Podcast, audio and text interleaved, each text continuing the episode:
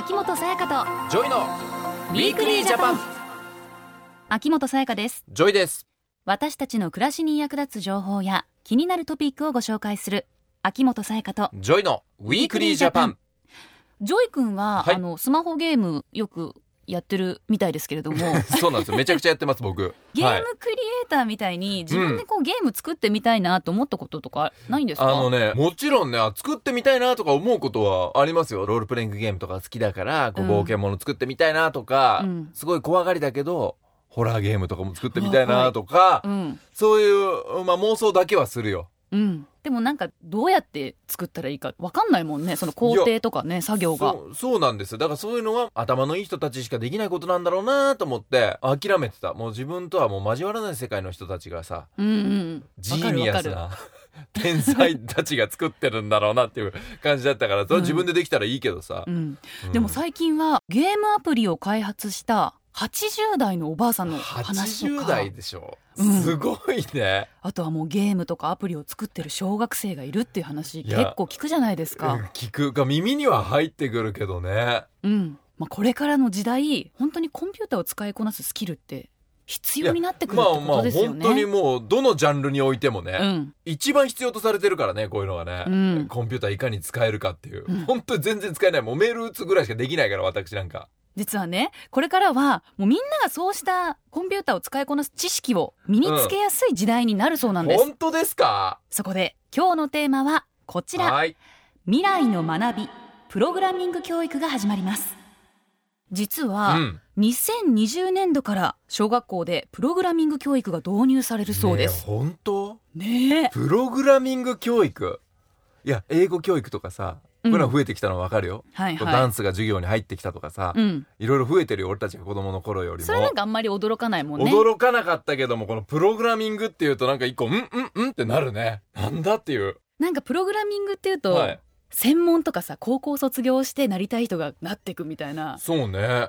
10代後半からなんかこう選ぶ人は選んで進んでいく道みたいなどこで出会うんだろうなプログラミングの人たちプログラミングとなんかあれでしょ？こう数字とかさ記号を、まあ、英語とかこう打ち込んで何か作り上げていくんじゃないの？ホームページとか作る時とかそうだったりするんじゃないの？あ私もなんか数字のイメージがある。ねえよくこういう映画のプログラミングシーンとかでカチャカチャカチャカチャっていろいろ超むずそう。うん。まあ多分いろんなプログラミングがあるからそういうのだけじゃないと思うんだけども、うん。だからもう難しいっていう風にさ思っちゃってんの。私ももでそれを小学校でやっていくとプログラミング教育、うん。だからどういうレベルのものがうん。教えられるのかとか、まあ本当にどんなものなのかっていうとこからなのかな。う確かに、うん。私たちの時代なんてありえなかったじゃん。そのコンピューターで勉強するとかさ、これからはもうね必要な時代なんですねてことだよね。本当にね。必要とされてるからこそ学ぶ必要があるっていうことだと思うし、まあいろんな子供の夢のね選択肢が増えるっていうのもいいことなんじゃないかなと思うけども、みんなどう思ってんだろうね。ね。大人たちはこの教育について。街行く人にも聞いてみました、はい。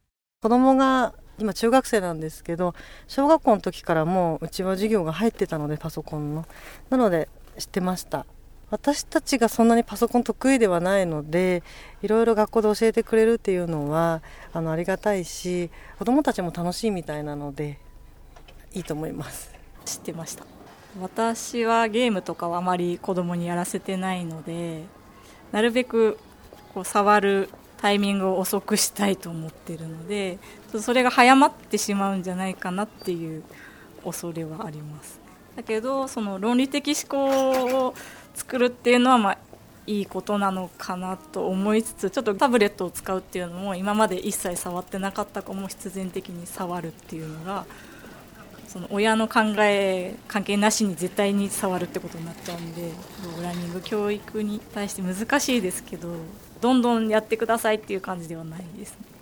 いや具体的に2020年とは知らなくてまずやっぱ将来につながる教育としてこれからはやっぱその IT だったりパソコンだったりインターネットだったりそういう教育はいいと思います。慣れた方が早ければ早いほど慣れた方がいいとは思います。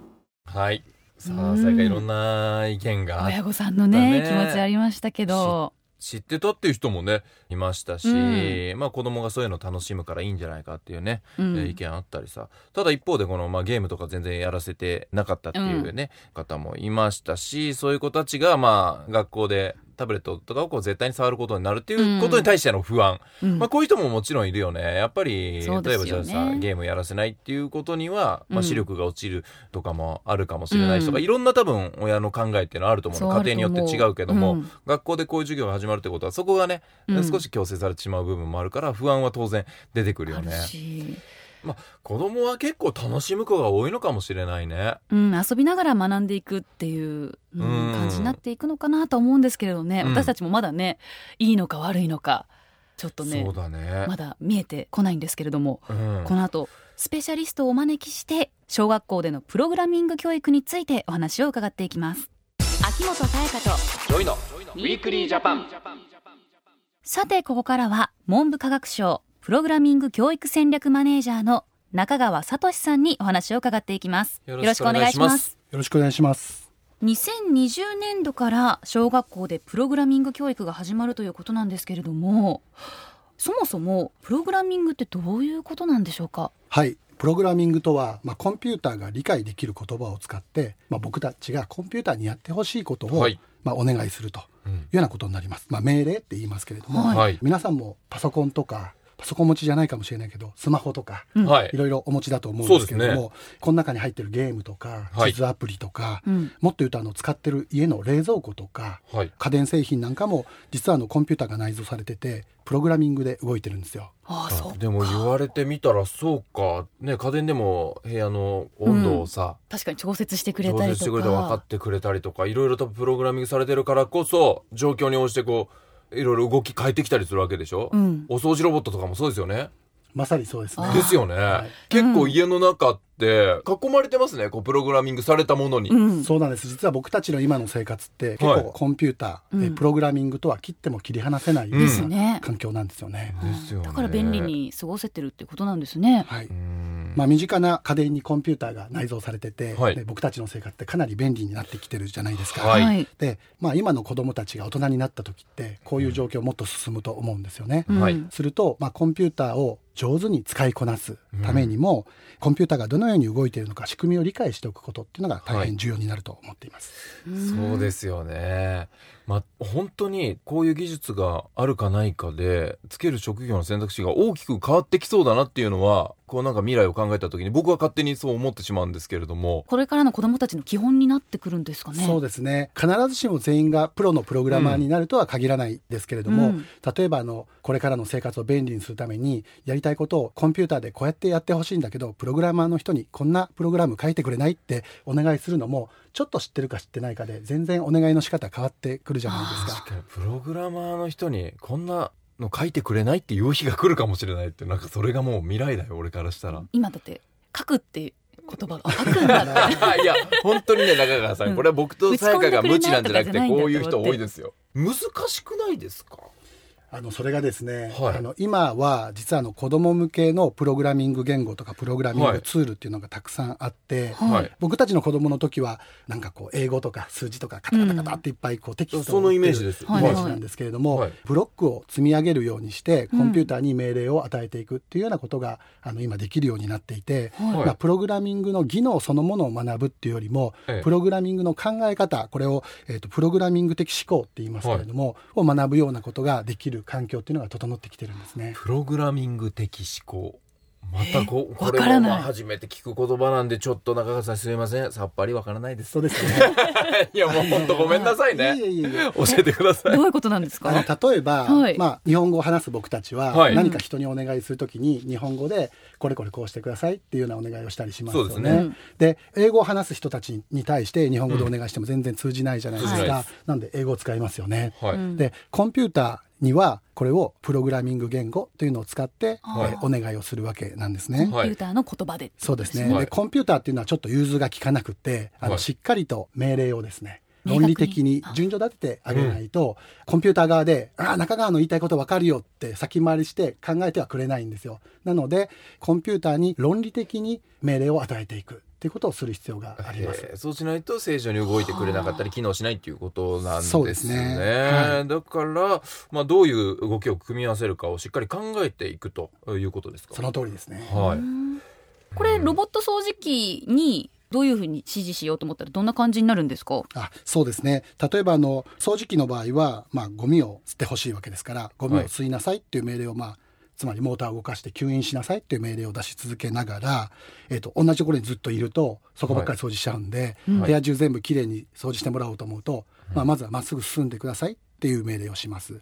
で、えー、と部屋多分廊下のようにずっと直線じゃないのでどこかで壁に当たってしまいますと。で壁にドンと当たったら、えー、と一回右に曲がってくださいと。はい。うん。で、えーまたまっすぐ進んでください。みたいなことをはい。ずーっと繰り返していくと、そのうち部屋がきれいになっていく。まあもう少し実際にはアルゴリズムって呼ばれる、うん。はいはい。そのロジックを使って、まあ、部屋をきれいにするってことを考えるんですけれども、まあ、あのそういう単純な命令の組み合わせというのをコンピューターに順序立てて与えていくっていうことがプログラミング的思考なんです。じゃあこう子供たちはそう一つこのコンピューターにはこういう目的を持たせるっていうことを決めてそこに向かってじゃあどうやっていくかっていうことですよね。そうですねこれをじゃあ小学校のプログラミング教育でまあ目指していくと子供たちがこういったことを身につけることを。そうですね。うんでまあコンピューターのいいところは何回も失敗できるんですよ。はい。コンピューターなんで命令を書き換えて、またお願いって言ったら文句は言わないで何回も何回もやってくれるので あのね。いっぱいいっぱい失敗してですね、あはい。こういう命令与えたらこんな動きするんだと。でも僕のやりたかったこととは違うみたいな、はい。自分が意図する動きをコンピューターにしてもらえるように何回も失敗を繰り返してはい。学んでいってもらえるっていうのがコンピューターのいいところですよね。うーん難しいことではないんですかねこう子供たちにとって。結構楽しみながらできそうな感じもしますけどね。ん。そうですね。僕はあの実際にあの子どもたちがプログラミングをやってる授業を何回も見に行きましたけれども、はい。かなり集中して楽しんで授業を受けてくれていて象徴的なのは大体先生授業終わりますって言ったら子供ああ終わったっていうのが普通なんですけど、はい。先生が「あもうもうストップストップもうやめてやめて」っていうぐらい子供たちは集中してプログラミングやってくれる楽しんでるんだやっぱ熱中しちゃうんだね。へえ具体的にはどんなことをやったりとかするんですかね？そうですね、まあ、授業の中で取り組んでいきますので、はい。例えばあの算数の授業でうん。多角形を書くっていう図の性質を理解するっていうはいはい。授業がありましたよね。はい。うん。で三角形書いたり四角形書いたりするんですけれども、はい。こういうのってコンピューターとっても得意で四角形を書いてみようとかはい。八角形書いてみようとか、うん。正十二角形とか結構コンパスで書くの大変ですよ大ね。変です。はい。でもこれコンピューターの仕組みが分かっていればコンピューターはきれいに一瞬でそうですよね。図。形を書いてくれるのでこの授業が行われますね。えーこういうのって中川さんあの例えば教育ソフト子供向けのものとかがあったりするんですか？そうなんです。あのこれはもう日本でもそうですし海外でもたくさんの子ども向けのプログラミングツールプログラミング言語っていうのはい。がありまして、まあ、例えば猫とか、うん。まあ、いろんなキャラクターがあって、うん。それを動かしながらはい。プログラミングを学んでいくっていうようなものがあるんですよ。そうか。もうじゃあ海外でも取り入れられてるっていうことなんですか？そうですね、まあ、イングランドイギリスとかでははいはい。もう、あの教科としてあの必修化されていたりとか、はい、アメリカでも取り組まれていますし多くの国でプログラミングの授業っていうのがもうすでに行われています。ああそうなんだ。すいません中川さん僕イギリスのね血が入ってるんですけどまだ JOY まで情報降りてきてませんでした。向こうではもう始まってイギリスのた情報がちょっとねいとこのニックもね、その辺の情報僕に流してくれてたらよかったんですけどね。多分ニックに聞いたら知ってると思います。ニック知ってますかね。くそこれを教えるのは小学校の先生ですか？はい。学校の先生たちも2020年度のプログラミング教育の実施に向けてまあ準備を進めていらっしゃってます。で実は文部科学省は総務省それから経済産業省と連携して、はい。今年の9月を未来の学びプログラミング教育推進月間に設定しました。おうで文部科学省では企業と連携して総合的な学習の時間っていう時間があるんですけれどもにおけるプログラミング教育の指導案を用意するなど、うん。まあ、小学校での取り組みを支援することにしています。うん。じゃあもう本当に小学校だけではなくて企業などと協力をしながらプログラミング教育を進めていくことになるということなんですね。えでは小学生のお子さんを持つ保護者の方へのメッセージありますか？はい、えーまあ、2020年からあの小学校でプログラミング教育というのが始まりますけれどもあくまでもこれはプログラミングそのものを学ぶというよりもプログラミングやコンピューターというものを使って、まあ、社会の問題を解決する考え方見方を、はい。まあ、育んでいくような取り組みになるんですね。うん。でコンピューターとかプログラミングに対して苦手意識を持っていらっしゃる保護者の方子どもたちもいるかもしれないんですけれども、これはまああくまでも体験なのであの楽しんで体験をしてもらえたらなというふうに思っています。はい、今日のゲストは文部科学省の中川聡さんでした。ありがとうございました。ありがとうございました。ありがとうございました Weekly Japan。5月11日から20日まで春の全国交通安全運動が行われます。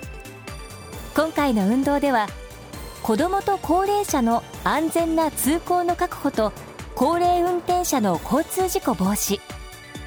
自転車の安全利用の推進。すべての座席のシートベルトとチャイルドシートの正しい着用の徹底。飲酒運転の根絶の4つを重点に呼びかけを行います。特に春は小学生の歩行中の交通事故が増える傾向にあります。私たち大人が子供に交通ルールを教えることが重要です。また車を運転する際は思いやりのある運転でかけがえのない命を交通事故から守りましょう。政府からのお知らせでした。 Weekly Japan。秋元才加と JOY の Weekly Japan。今週は未来の学び。プログラミング教育が始まりますというテーマでお話をしてきました、はい。本当に未来の学びだね。ねえ。プログラミング教育を学校でするようになると小学生たちが。うん。ね、ただ、まあ、授業にこういうのが入っていくってことはやっぱり必要なことだしこれからの時代、絶対自分のためになるものっていうことだからね。もちろんそれを使った仕事に就くかつかないかっていうのはそれぞれ違うと思うけども、これができるようになるさ、うん。マイナス面はないじゃないですか。選択肢がね増えるだそうけですからそうね増えるし、うすごくあの貴重な力になるんじゃないかな個人個人の。やりたかったよね私たちもそうなんだよね。でもこればっかりやっぱ時代の違いだったりするんじゃない、ねでもさ、うんまあ、やることもできるしさ実際。少し俺と最後も触らせてもらったじゃん、ねさっきねやらせていただきましたけれども。本当に俺とかさが最初に思ってたようなさ、うん。英語打ち込んでとかさ数字打ち込んでとか、ああいう難しいものじゃなくてさ、うちょっとこう猫を動かしてあげるみたいなさ、うん。簡単な命令を出すみたいなとこからじゃないですか。なんかパズルゲームみたいそうなそうそうそう感覚でした。楽しく学べるし、まあ、うん自分に将来子供ができたら一緒に学ぶこともできるし、うん。なんか親子で楽しみながらやっていけそうだなっていう感じすらしたけどな俺は。確かに。今回のテーマはすごく興味深いテーマでしたいねやそうだね。面白いんじゃないかな。あーなんかワクワクしました。こう教育も時代によって変わっていくからね。いろんな力を身につけてね、うん。素敵な未来が待ってるんじゃないですか？ね。子供たちには。楽しみです。うん。プログラミング教育について詳しく知りたい方は小学校を中心としたプログラミング教育ポータルというホームページをご覧ください。未来の学びで検索するとすぐに見つけることができますまた番組ホームページではリスナーの皆さんからのメッセージも受け付けています。番組への感想や今後放送予定の番組テーマについて質問疑問などぜひお寄せください、はい。来週は気象庁から発表される大雨特別警報についてです、大雨特別警報。うん。ね、いろんな警報ねあると思うんですけれそう多いじゃないですか、うん。雨の中でも多分いろんな種類があったりして、うん。うんじゃあこの警報の時はどれぐらい気をつけた方がいいの？どんな風に気をつけたらいいのかとかあんまり分かってないよね、うんそうなんです。リスナーのね皆さんにも多いと思うんですけれども、大雨特別警報を誤解されてる方ってやっぱり多いそうなんですね。はい本格的な雨の季節がやってくる前に知っておきたい命に関わるお話になります、ぜひ聞いてください秋元才加と JOY の Weekly Japan。お相手は秋元才加と JOY でした。また来週。秋元才加と JOY の Weekly Japan。